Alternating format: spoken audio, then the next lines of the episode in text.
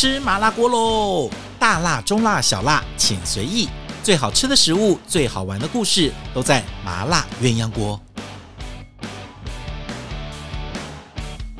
Hello，欢迎大家收听我们今天的麻辣鸳鸯锅。好久没有跟大家来聊天了，来聊聊我们好吃的美食以及美食背后的故事。为什么想要做这个节目哦？也想要留起来。那么最近有很多人都在问那个那个另外一个平台叫 Clubhouse，就是另外一个呃，反正也是大家在在在聊天的。但是呢，我还是觉得做 Podcast 对我来讲稍微好一点。第一个好像也不太让大家，我们没有什么要跟大家互动。然后呢，呃，我觉得主持啊，这个访问别人，当然当然对我来讲不是难事。但是我觉得自己可以把我自己想要的东西一口气的讲出来，然后有组织的累积，然后可以留下来的一个声音的记录，对我来讲还是蛮重要的。所以呢，我就还是选择做我的 podcast，希望大家喜欢我们的节目。然后呢，你想听什么节目也可以留话给我们，我们可以来聊聊大家喜欢的美食的话题。好，今天是我一个人，我们来讲，呃，又是单口相声，没错，我们要来讲。呃，各中国各大菜系里面一个一些重要的故事。今天来说的是淮扬菜。好，呃，之前我介绍过呃中国的几大菜系啊，那大家可能都已经稍微有些了解了，有一些我们都介绍过了。那么在这个淮扬菜当中啊，我们上次讲了一些上海菜，但其实我想特别讲一集淮扬菜，是因为淮扬菜在整个蔬菜当中是一个蛮重要的一个支派。我们在讲蔬菜的时候，主要都是在讲这个淮扬菜，因为我们一般讲的这个上海菜，现在都已经融合了浙菜，也融合了苏菜，那么包括了像镇江啦、淮扬啦、杭州啦，还有很多地方的菜都到上海菜里面去了。那么上海菜严格来讲，在整个定义上，它是融合出来的一些江浙一带的料理。但是呢，真正讲八大菜系里面的苏菜，那就不能不提这个淮扬菜。那么在呃蔬菜里面，主要组成的几个就是淮安、扬州还有镇江。哈，那么我们泛指的淮扬菜几乎已经占了百分之九十的蔬菜的比例。那么淮扬菜在很多地方也都会被提起。那么我们先来讲一下这个淮扬菜，它之所以特别的地方跟它的特色到底是什么？好了。我们要先知道，这个淮安跟扬州自古以来是一个非常富庶的一个城市。呃，它虽然这个没有像其他地方当做这个这个呃首都啊，那但是呢，它却非常非常重要的是，它在整个交通跟经济上扮演了一个角色。主要是因为从隋唐时候开始的这个京杭大运河就有到淮安、扬州这个地方来。它刚好是在这个交汇点的附近，所以它也是一个呃，这个等于说是一个运输的一个枢纽。那也因为这样，它是一个非常富庶的城市，因为很多商人在这里要南来北运运货，都在这个地方集散。所以呢，也因为这个地方的一些水土的条件，那也因为这个地方交通人文的条件，组合出了淮安跟扬州这里。自古以来就有很多的有钱人，那主要是讲的是商人啊，是商人。那么你像看，以前可以在这个地方运货，尤其是运盐或者是运糖、运这些以前重要物资的这些商人，可都是这个富甲一方的啊。那么都是有钱人，所以从隋唐开始，这两个城市就是一个富庶的城市。好，那么真正有钱人他就会吃好的东西。所以慢慢会开始衍生出这里的呃饮食文化会非常非常特别，也是非常非常的精致。那么到了大概是呃清朝明朝的时候，呃明朝清朝这个时候开始呃淮安跟扬州这边互相的菜有慢慢靠拢的迹象，所以最后这两个就会变成一个菜系哈，变成一个菜系。那么这里的菜有什么样一个特色呢？淮扬菜主要是因为他们非常注重呃食材的。这个鲜跟嫩，那么你知道有钱人不会吃重油、重咸、重辣啊，所以呢，他们都是吃一些比较优雅、比较细致、保留食材原味的这个菜。那制作一定要精细，所以他们非常重视刀工。你还记得那个时候？哎，我应该没讲过，但是 你大概听过哈。就在扬州这个地方啊，他们有有有几个刀，有扬州三把刀很有名，一个是菜刀，做菜很有名；一个是剃头刀，他们非常注重仪容，每天都是在做 SPA，然后再这样子把自己弄得漂漂亮亮的，所以剃头刀很厉害。那么还有一个是剪刀，他们穿衣服裁缝穿得好，所以注重食衣住行跟享乐。所以呢，扬州的三把刀很有名，因为这些人是注重享受的。好，所以他们菜也是注重刀工的。待会我我会介绍几道菜，他们整个刀工上面呃会非常非常重视啊。那么另外他们的菜的表现方式比较注重像蒸啦，像。炖啦，像煨啦，像焖啦，好，这些长时间的去小火，让这个原味可以进出，东西也是非常的软嫩鲜滑。好，所以呢，这个就是整个扬州菜的一个特色。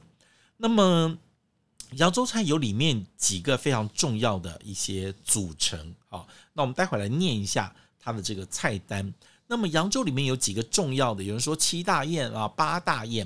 那么最重要是。呃，扬州菜、淮扬菜、淮淮扬菜里面有像红楼宴、有全藕宴、有少油宴，就陆少油哈，还有三头宴、满汉全席，还有素宴，还有清真宴，它都有一些非常呃完整的主题的宴席。那这个在其他的菜系里面比较少见到啊，那它自己就有大菜系里面的小菜系，小菜系里面还有小宴席。所以呢，它有不同的特色。那《红楼宴》当然就是当时的一个非常重要的著作，就清朝时候曹雪芹他创作的古典章回小说，那么也被列为中国四大名著之首。那么这里面就呈现了贾府他们家里面吃的，总共有一百八十多道食材跟菜色啊。那当然，后来有一些东西可能只是小说里面写的，未必真实的世界里面有吃到哦。所以呢，后面就会有人以这本著作为一个基础，就是在淮扬菜里面创作出来了所谓的《红楼宴》，就重现当时《红楼梦》里面贾府他们要把这些东西吃到精、吃到细、吃到特别的一个呃菜色啊。那么当然有些菜，嗯。名字好听，但未必好吃。但是你看到，呃，这种菜是他们里面的这种呃红楼宴，很多就是有那个呃点心哦、有一些像干果啦，还有一些小碟啦，还有冷菜啦，然后再来才是大菜。所以它是一个形制非常非常完整的一个红楼宴。那么还记得我们在吃过呃，我想很多人不太知道说。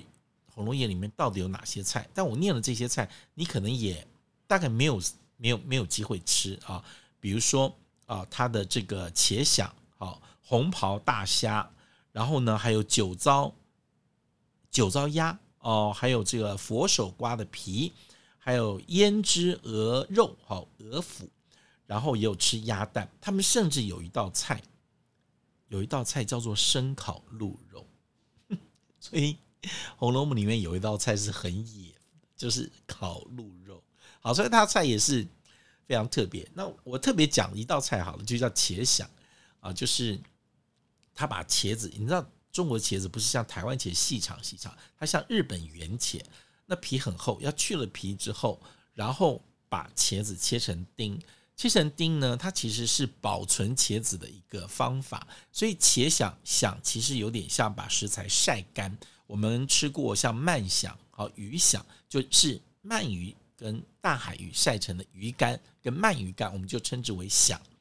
那呃，茄想就是把茄子切完之后，稍微用盐抓一下，然后就腌制起来，保存起来。要吃的时候就把这个呃茄子丁哦，已经有点像呃腌制过的、保存过的，再拿来跟其他的什么肉丁啦、香菇丁一起炒了一盘来吃。那这个就是一个茄想，就它可以当冷菜吃，也可以当热热菜吃。这个菜其实挺麻烦的，说起来食材并不是特别的难找，但是其实现在会做茄鯗的不多。但我吃过上海的小金师傅做的一道茄鯗，那么这也是红楼宴里面一个比较特别的一个菜色。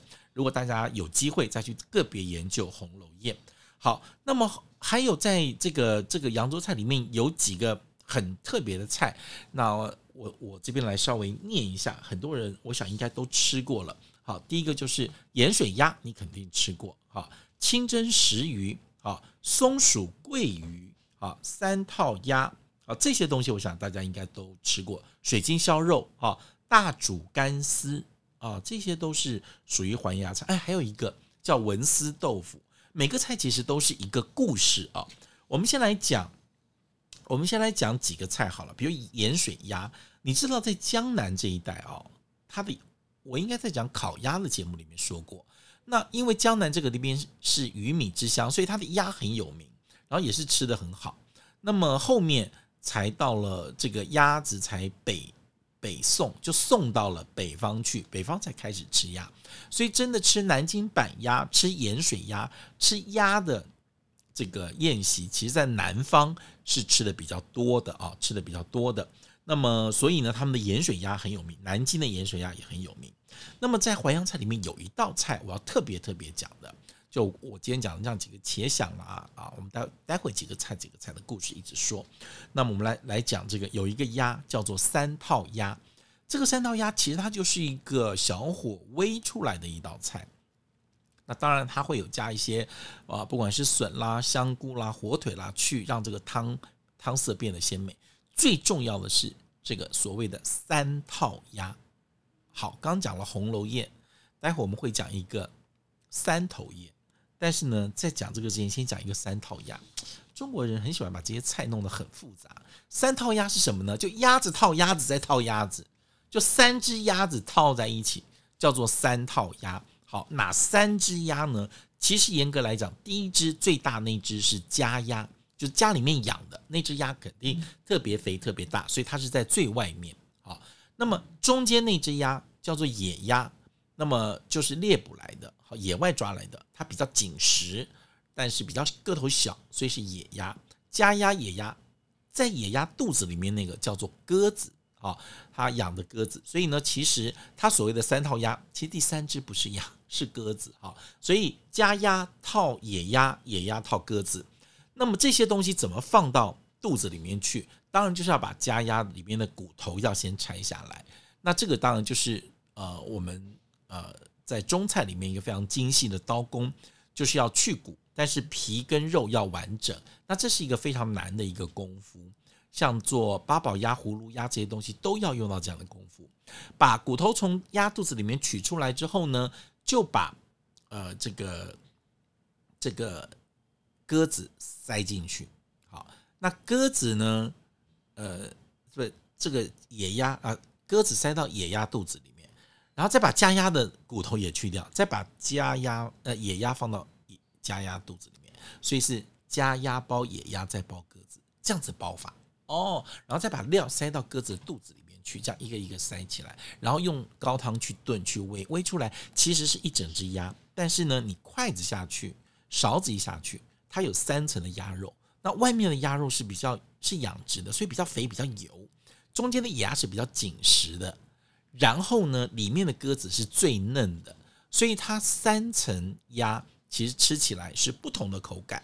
这个就是洋淮扬菜里面非常有名的三套鸭。那现在能够做这个菜的师傅，老实说，其实并不多。那么在还记得在台菜里面有一道叫给鸭底豆比吗？哦，就是鸡仔猪肚鳖哦，就是把这个鳖斩块塞塞到这个猪呃塞到鸡肚子里面。然后这只鸡再塞到猪肚里面，所以它是猪肚包鸡，鸡再包甲鱼，好，所以这叫鸡仔猪肚鳖，也是一个很难的菜。但是我觉得难没有难，因为它第一个它甲鱼斩块了，第二个它的猪肚是有弹性的，第三个它的鸡并没有去骨，所以基本上刀工没有那么难。但是三套鸭是难的，因为它的家鸭跟野鸭都要把里面的骨去掉，它才能够完整的塞入。塞进去哈，所以这是一个比较难的一个功夫菜，这个叫做三套鸭。好，那么另外除了这个呃红楼宴之外，扬州菜里面还有一个大家不得不知道，应该应该知道的一道菜，叫做三头宴。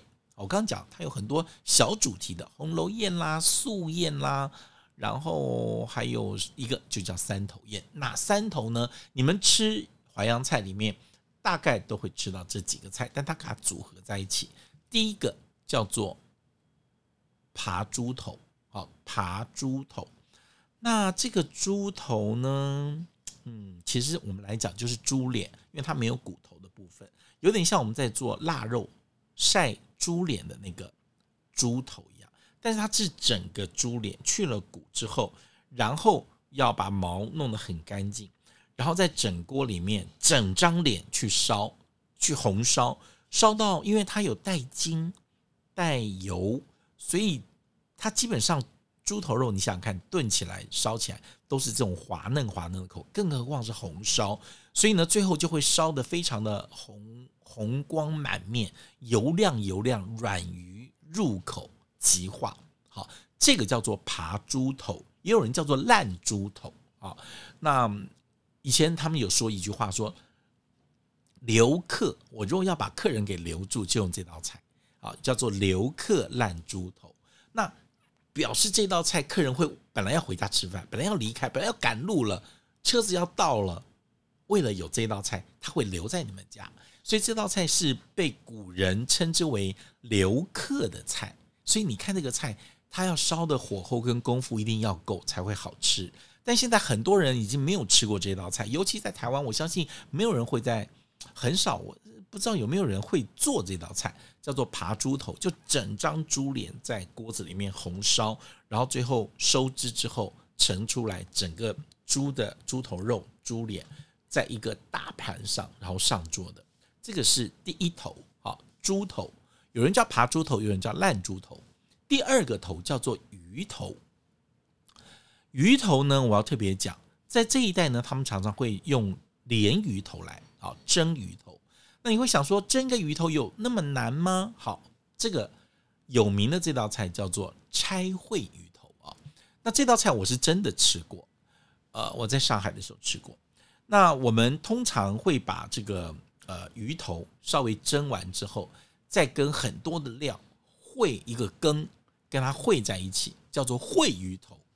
就这个鱼头蒸完之后，再跟这些料烩在一起上桌的这道菜叫烩鱼头。好。这个时候，这个鱼头都是带骨又带刺的。那再高一等级的鱼头叫做拆烩鱼头，就是烩鱼，就是那个烩饭的那个烩哈，烩鱼头，再加一个字叫拆烩鱼头。拆烩鱼头更难了哦，他把这个鱼头蒸完了之后，就鲢鱼头啊，我们讲呃，大陆叫做胖鱼头，就是很胖的那个胖，叫胖鱼头。他把这个鲢鱼头哦蒸完了之后哦。要细细的把骨拆掉，刺取出。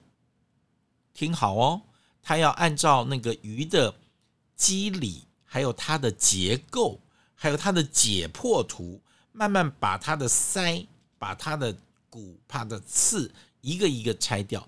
拆完之后呢，整个鱼头的形状不变。哎呦，那个胶质，那个腮帮子的腮肉。还有鱼眼睛，还有它的鳍边，这些所有的肉都还在原位哦。你看这个有多难？我告诉你，这非常非常难。他就把骨跟刺拆完的时候，这只鱼，当然那个鱼头的肉稍微瘫软，有点变形，但基本上你还是可以看得出一个鱼头的造型。然后再跟这些料去烩一下，煮出来，那吃的时候你完全不用怕吃到刺。这个根本就是老妇人、贵妇人、员外妇人在。吃的菜，你完全喜欢吃鱼头，但是不会吃到刺，那这个拆鱼头的功夫就要好。那么后面有一些人比较把它简略了，他只是求快，就是尽量把鱼跟刺，呃呃刺跟骨头全部取完，但是鱼肉有没有完整，有没有散掉无所谓啊。最后呢，就是烩出一碗有鱼头肉的羹，所以这个叫做拆烩鱼头。这个菜我吃过之后，我告诉你真好吃，吃鱼头完全不用怕刺。它完全都把鱼的胶质，然后鱼唇，还有鱼鱼的那个腮肉，然后这些全部都整理得干干净净，还有这个下巴那边的肉都取出来，烩出来的料真是太好吃了。这个叫做拆烩鱼头的鱼头，哈，所以我刚才讲了一个是呃这个猪头爬猪头，一个是拆烩鱼头，第三个就大家最熟悉的叫狮子头啊，尤其是蟹粉狮子头。那么这个地方当然江南会出一些河蟹，所以他们会取一些蟹膏、蟹黄哈，这个地方取出来之后成为蟹粉，然后会把它呃处理完之后塞在这个狮子头的里面，我们叫做蟹粉狮子头。但是我要跟他讲一下，狮子头我的节目好像没有特别说过，但是狮子头我有去这个王家平跟徐仲他们的节目。我有特别来讲过狮子头啊，那么狮子头它是在隋朝的时候就已经是有名的一道菜了哈。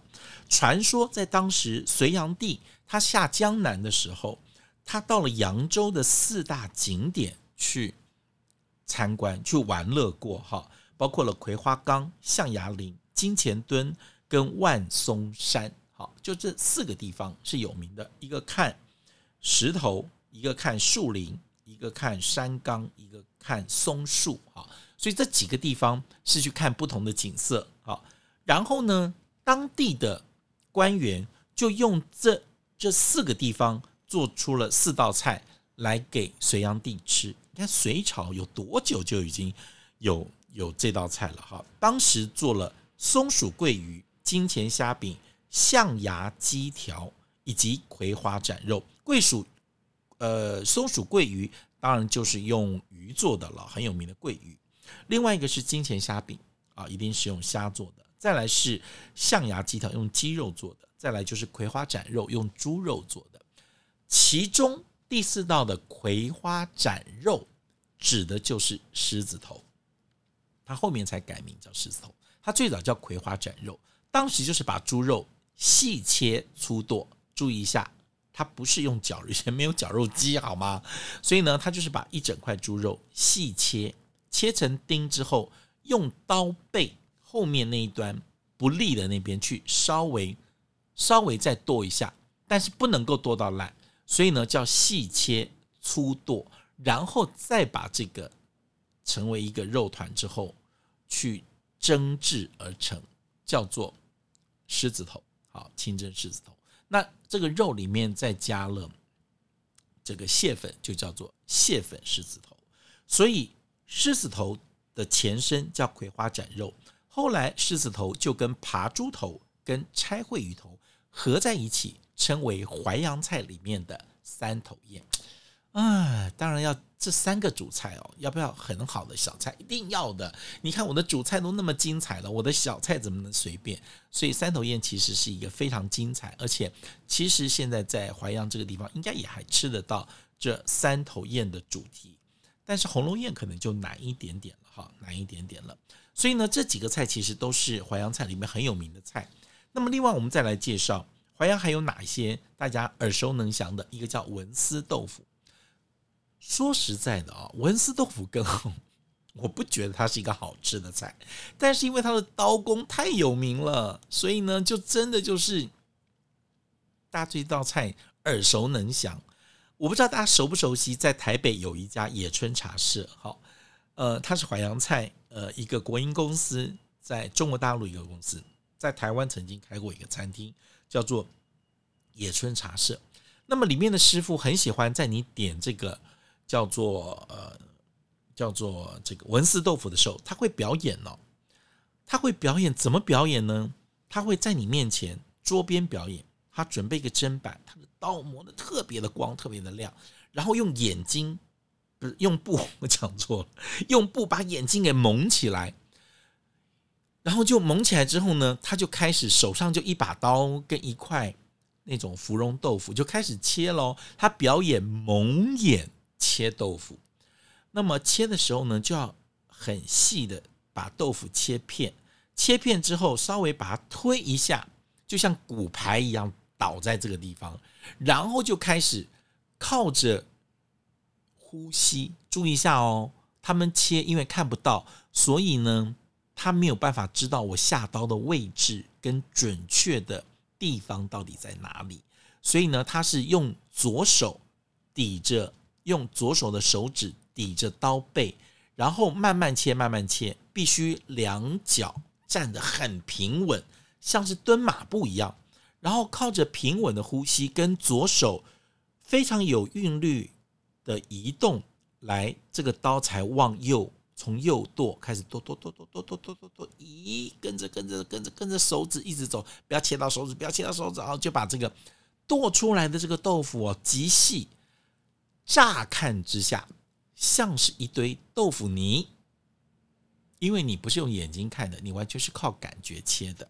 它是先切成很薄的片，然后把它推倒了之后，然后再一刀一刀这样切成细细的丝。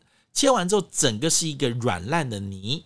这个时候用刀一起把整个豆腐泥缠起来之后，散在这个汤碗里面、汤锅里面一散。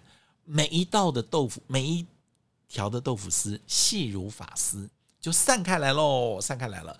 这个叫做文思豆腐羹，这个是以前一个文思和尚他创作出来的菜，所以就以他的名义来命名，叫做文思豆腐。那和尚可能平常除了修行之外，他有很多的时间来练静坐啦，还是什么呼吸啦。还有这个可能也是他练功的方式之一，他就把他的功力练到这个样子。所以呢，你知道，我以前在问一个师傅说，这个文思豆腐难难在哪里？他说就是一直练，一直练，一直练。他说，但是一开始的时候就要很注意去磨这个刀。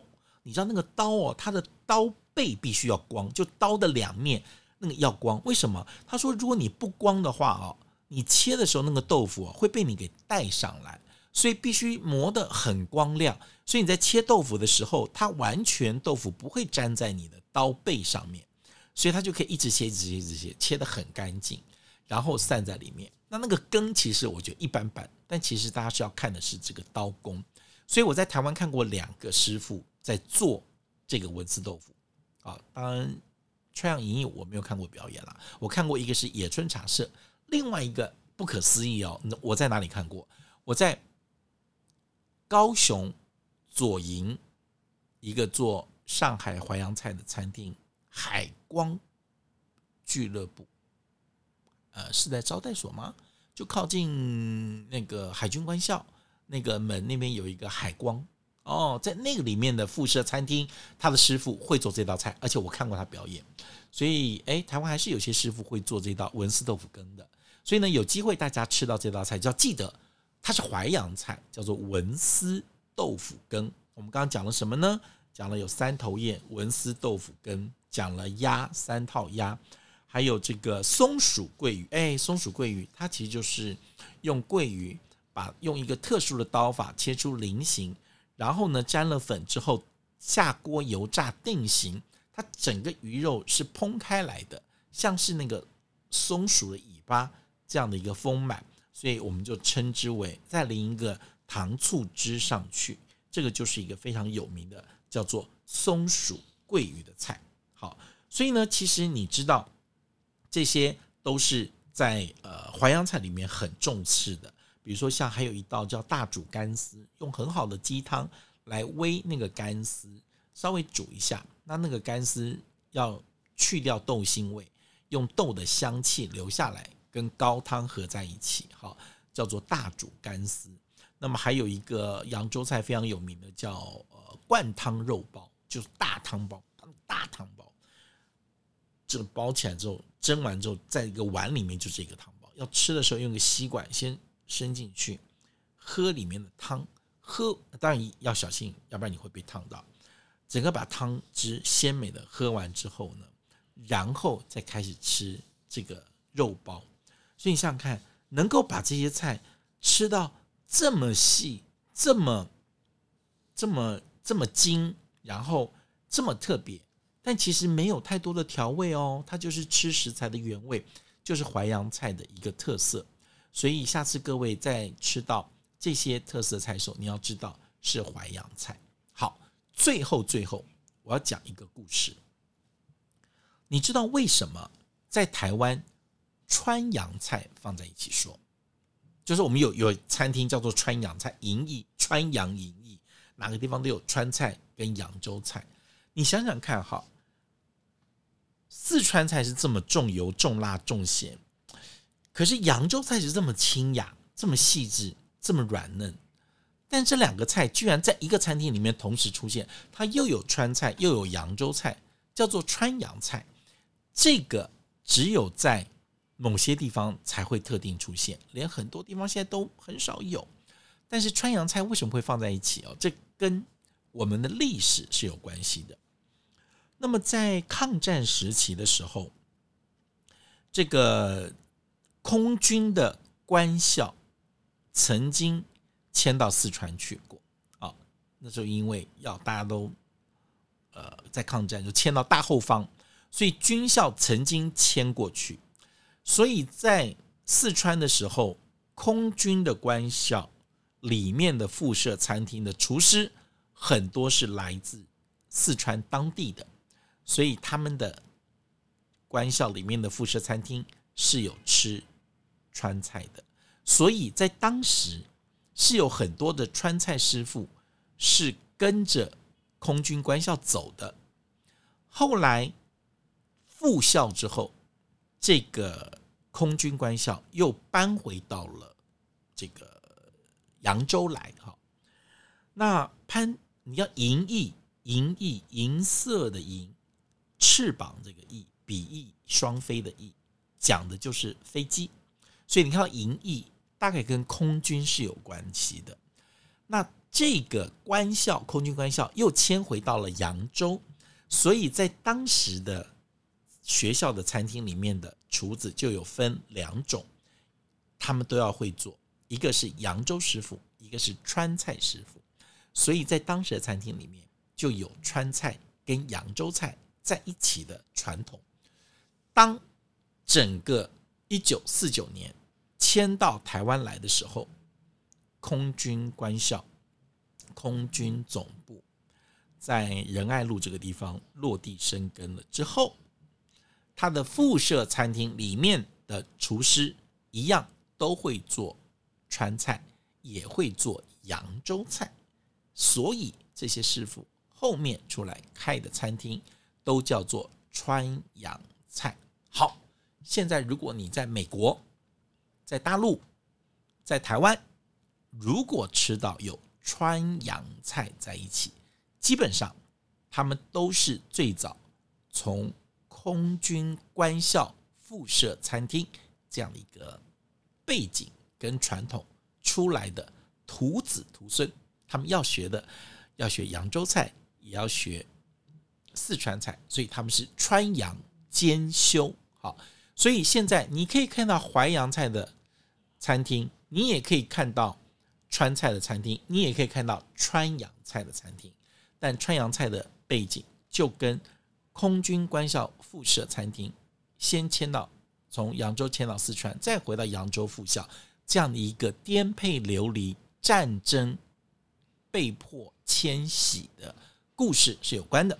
好，所以呢，各位下次在吃到淮扬菜的时候，不管是吃到狮子头，你知道它的名字原来叫做葵花斩肉，跟隋炀帝有关。